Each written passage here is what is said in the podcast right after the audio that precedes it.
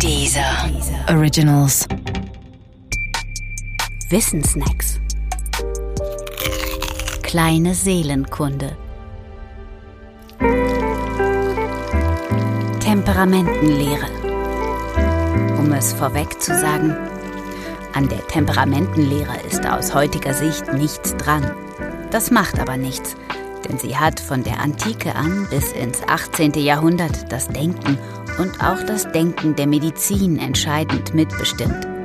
Deshalb taucht sie als tradierte Denkfigur auch in der heutigen Zeit immer wieder auf. Die Temperamentenlehre fußt auf der Vier-Säfte-Lehre und geht zurück auf Hippokrates.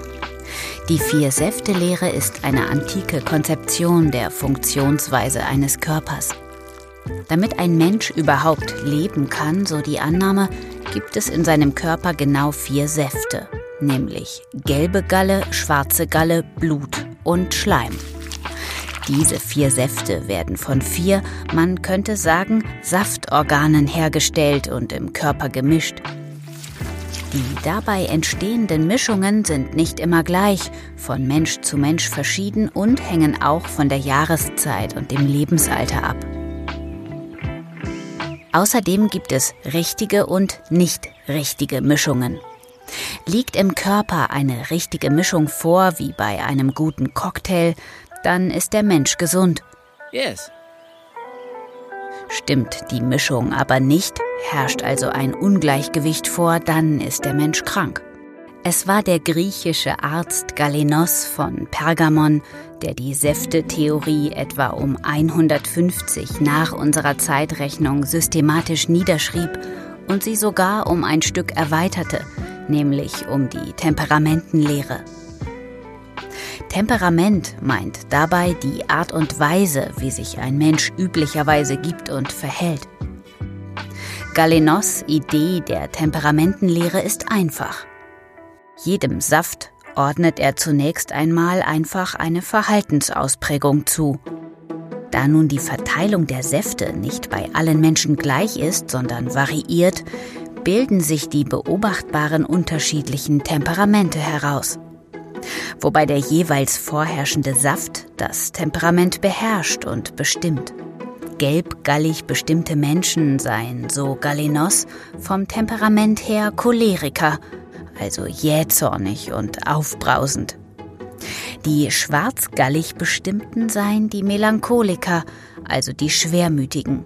Das Wort Melancholie leitet sich übrigens aus dem Griechischen ab und bedeutet übersetzt tatsächlich schwarze Galle. Die Blutbestimmten, also die sogenannten Sanguiniker, seien die Fröhlichen mit der großen Power. Optimistische Extrovertierte könnte man sie heute nennen.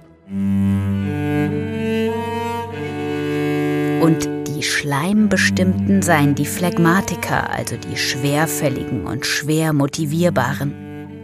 Soweit, so gut. Heutzutage gelten diese Zuordnungen als in jeder Hinsicht überholt. Der Mensch besteht einfach nicht aus vier Säften, sondern aus Zellen, in denen die verschiedensten chemischen Substanzen eine Rolle spielen. Außerdem gibt es auch keine vier Saftorgane. Und die Zuordnung zu den Temperamenten geht über eine oberflächliche Plausibilität auch nicht hinaus. Doch diese Kritik soll die Leistung der damaligen Wissenschaft nicht schmälern. Die Menschen der Antike standen am Anfang der Wissenschaft. Die Elemente ihrer Theorien entstammen deshalb dem Augenschein und dem, was sie für plausibel hielten. Beides führte sie dann zu einer Physik des Augenscheins und zu einer Medizin oder Psychologie des Augenscheins. Nicht mehr, aber auch nicht weniger. Und genau hier ist die Temperamentenlehre zu verorten. Übrigens, anders als im Christentum scheint in der Antike nicht die Zahl 3, sondern die Zahl 4 eine besondere Rolle gespielt zu haben. Denn die Vier-Säfte-Lehre fußt ihrerseits wiederum auf der Vier-Elementen-Lehre. Und sie mündet in einer Vier-Konstitutionstypen-Lehre. Aber das ist definitiv noch eine andere Geschichte.